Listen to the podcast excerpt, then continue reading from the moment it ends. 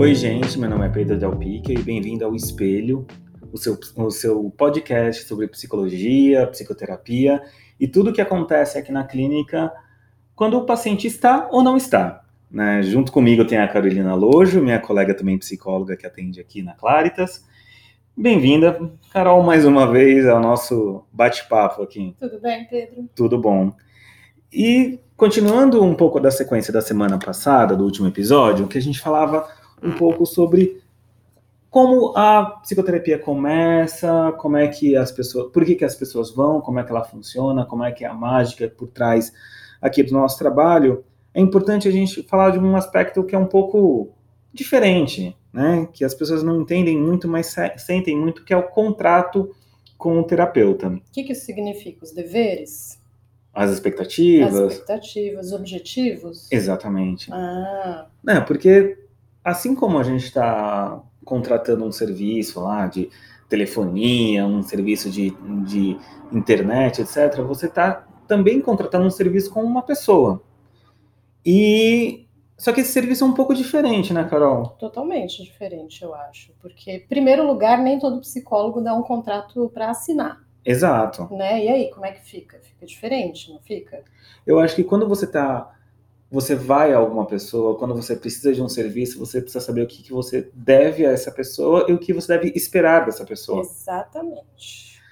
As pessoas têm a expectativa que os pacientes, na maior parte das vezes, que porque eu estou fazendo terapia, eu estou ocupando o espaço ali do, do terapeuta, do psicólogo, eu tenho que ficar melhor, é, isso rola bastante, né? Uma cobrança e também uma cobrança de fazer tudo certinho e de não ter feito nenhuma besteira naquela Ai. semana, né? Tem aquele meme eterno. Né? tipo, eu vou, vou, vou, contar ao meu psicólogo sobre isso, ou aí eu não vou contar ao meu psicólogo Exato, sobre isso. Exato. Né? Então é muito importante a gente começar a entender que se você vem para psicoterapia, se você está com vontade de fazer psicoterapia, a primeira coisa que você precisa saber é o que o meu terapeuta está esperando de mim.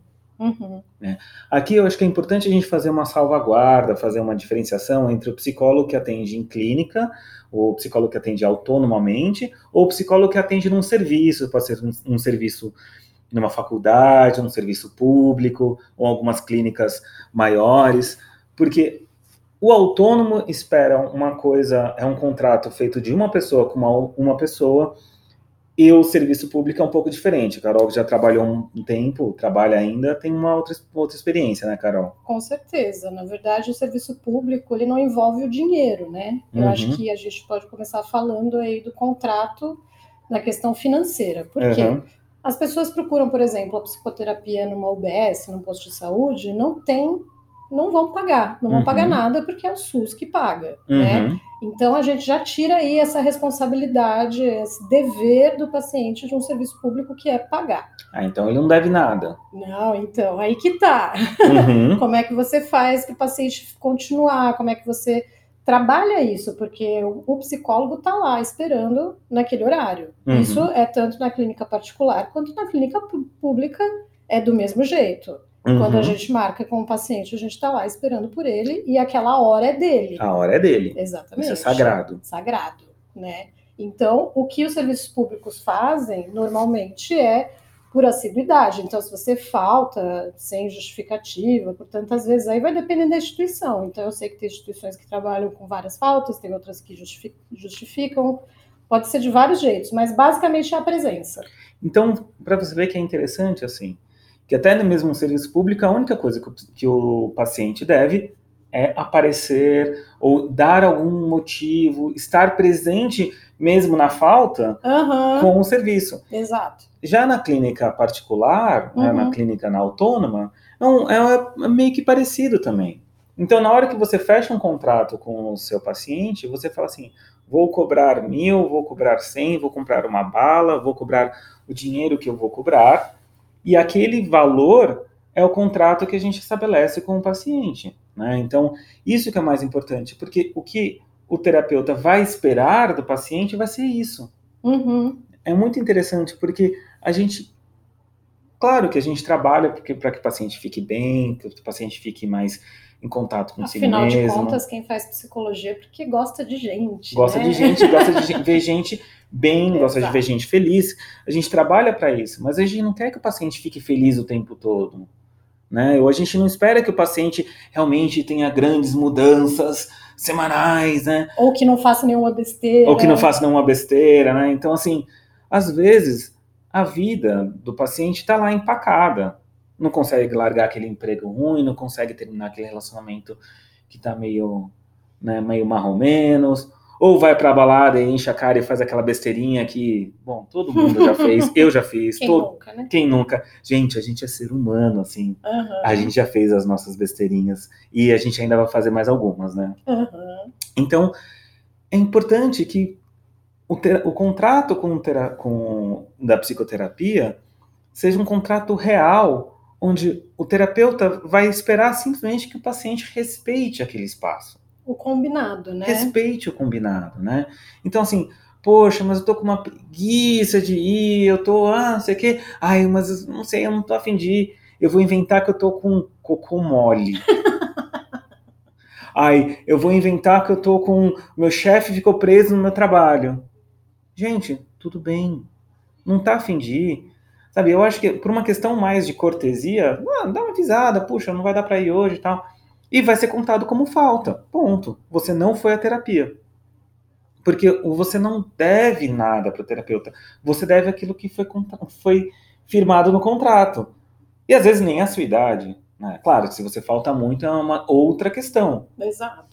Aí é uma questão para os psicólogos clínicos particulares, né? Sempre vai ter aquela, aquele momento. Vamos falar um pouquinho aí sobre suas faltas, né? Tem sempre aquele momento que isso é trazido para a terapia também, né? Porque é normal faltar em terapia? É, é normal Mas faltar. sempre? Não. Não, né? Exato. Então, assim, é muito importante, assim, que tudo bem faltar às vezes, faltar sempre, o que, que isso quer dizer? Por que tá, você está com tanta dificuldade?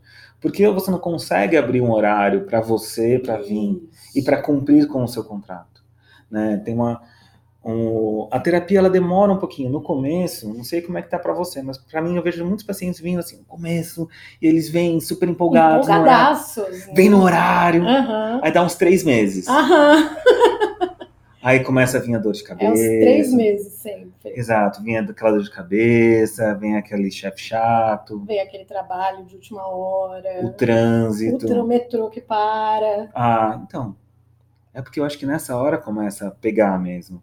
E nessa hora a terapia começa a ficar um pouco mais profunda. E é interessante porque assim, isso significa alguma coisa. E se o paciente vem porque está pagando e me sinto, me sinto obrigado aí, eu tenho que ir, eu tenho que ir. E assim, esse é o grande complicado também, porque, ah, eu vou porque minha esposa está mandando, mas se dependesse de mim, eu nem ia.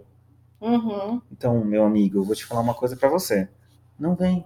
Isso acontece muito na clínica, por exemplo, de adolescentes. Ah, é? É, acontece bastante, porque os pais querem que o filho faça, ah, sei lá, o filho está tirando nota baixa na escola. Ah, ele está com problema, o professor falou que ele tem ansiedade, que ele não sei o que, vai para terapia, força o menino para ir para terapia. O menino chega na terapia, olha bem para minha cara e fala quer me mandar para aquele lugar, obviamente, uhum. e às vezes nem fala nada, né? Faz aquele silêncio uhum. solene de tipo, não quero estar aqui. Exato. Então, o que o psicólogo que trabalha, por exemplo, com adolescente tem que fazer, é obrigatório fazer, é conversar com os pais e ver com os pais que isso não deve ser. Terapia nunca deveria ser obrigatória, não deveria ser compulsória. Né? Tem que estar tá afim, porque o negócio só funciona quando a gente está afim. Assim, só vou dar um spoiler, né? Porque é. É, a ideia do podcast é a gente ir se aprofundando um pouquinho mais nas questões que envolvem a terapia, assim, e não mais simplesmente essas coisas, mas no próximo, nos próximos episódios a gente vai falar um pouquinho mais sobre a própria existência como um ser, né? Mas uhum. é, o spoiler que eu ia contar é: seria esse pai ou esses pais culpados? Esse... Uhum. Uh! Mas voltando um pouquinho, até mesmo fazendo o gancho da culpa com o próprio paciente, né? Então, cara, se você faz terapia, se você está começando, você já faz um tempo, e você se sente mal de falar alguma coisa para o terapeuta, isso é uma questão. Você Uhum. até mesmo pode falar assim, tipo, ah, tem umas coisas que eu queria te contar, mas eu me sinto meio meio desconfortável em contar. Sim. E eu acho que isso é uma questão que você pode levar. Não precisa levar. Se você não está afim de contar aquela coisa que você fez ou deixou de fazer para o terapeuta, é claro que você não tem que falar, porque você não tem que fazer nada. Uhum. Né? Mas é importante você falar com o terapeuta, falar com o seu psicólogo que você tem uma questão, que você está indo, porque isso é, um, é o nosso amigo rapport, né? Uhum. Explica mais aí do rapport. Vamos é, lá. É muito engraçado, porque até mesmo, vou roubar um, uma piadinha dela, né? Hum. Uh, a gente é o único, um dos poucos é, profissionais da, na área de saúde, um dos poucos profissionais que atendem pessoas que a primeira coisa que o paciente que faz quando o paciente chega na nossa clínica, antes mesmo de entrar na sala de atendimento, é Oi, você quer um café, quer uma água, quer o banheiro? Por que, que a gente faz Aguarda isso? só um instantinho, só 10 minutinhos, só 5 minutinhos, né? A gente vive dando satisfação para o paciente, né? Ah, mas é da satisfação? Ah, então, o que, que é isso, Pedro? Isso é acolher o paciente. Exato. No momento que ele chega aqui, como a gente acabou de falar, a hora do paciente é sagrada. Uhum. Né? A gente, vou dar uma, contar uma, um behind the scenes para vocês, né? Os Adoro. bastidores. Você tem que chegar aqui uns 10 minutos antes. Você tem que chegar 10, chegar 15. É claro que né, a gente mora em São Paulo, a gente mora nas cidades grandes.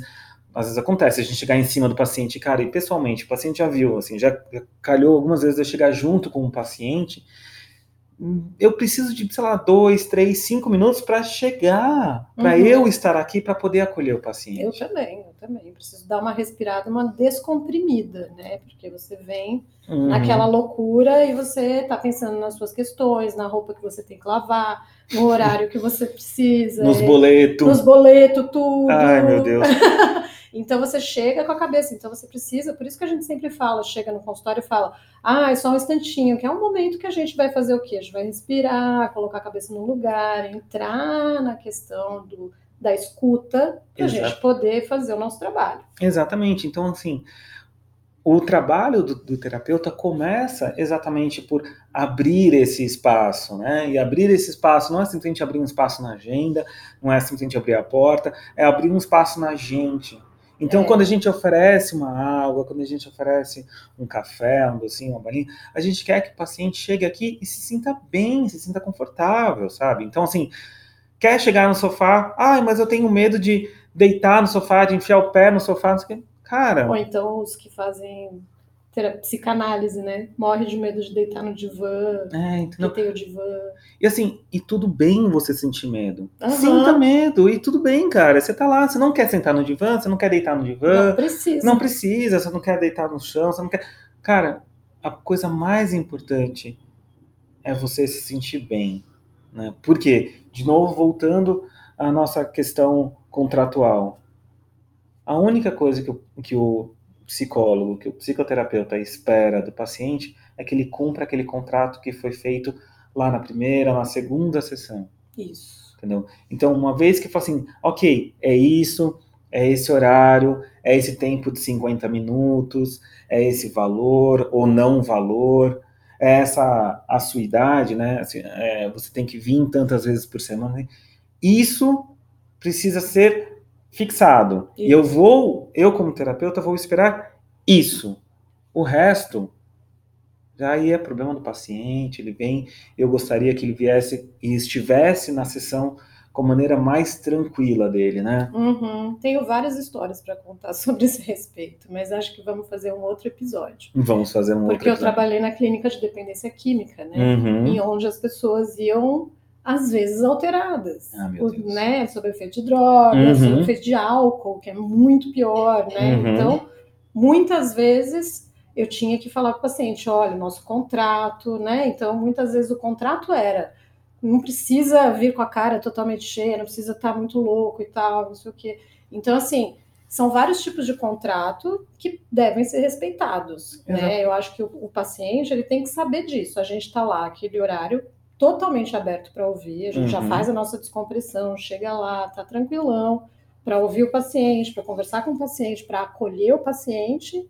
O mínimo que o paciente tem que fazer é cumprir aqueles combinados. Então o paciente não tem que ficar bem? Então o paciente, nossa, então eu não tenho que ficar melhor? Eu não tenho que terminar aquele relacionamento? Eu não tenho que fazer aquilo? Pois é, Não. não. Maravilha, né? É. Eu posso simplesmente ser eu. Pode. E eu ouso dizer que aqui no consultório é o lugar para você ser você. Bonito e sem. Um dos poucos lugares que restam pra gente nessa vida louca que a gente leva, né? Não é? E com essa frase maravilhosa, a gente vai encerrar por hoje. Porque eu tenho paciente para atender. Ah, você tem os descomprimir um pouquinho.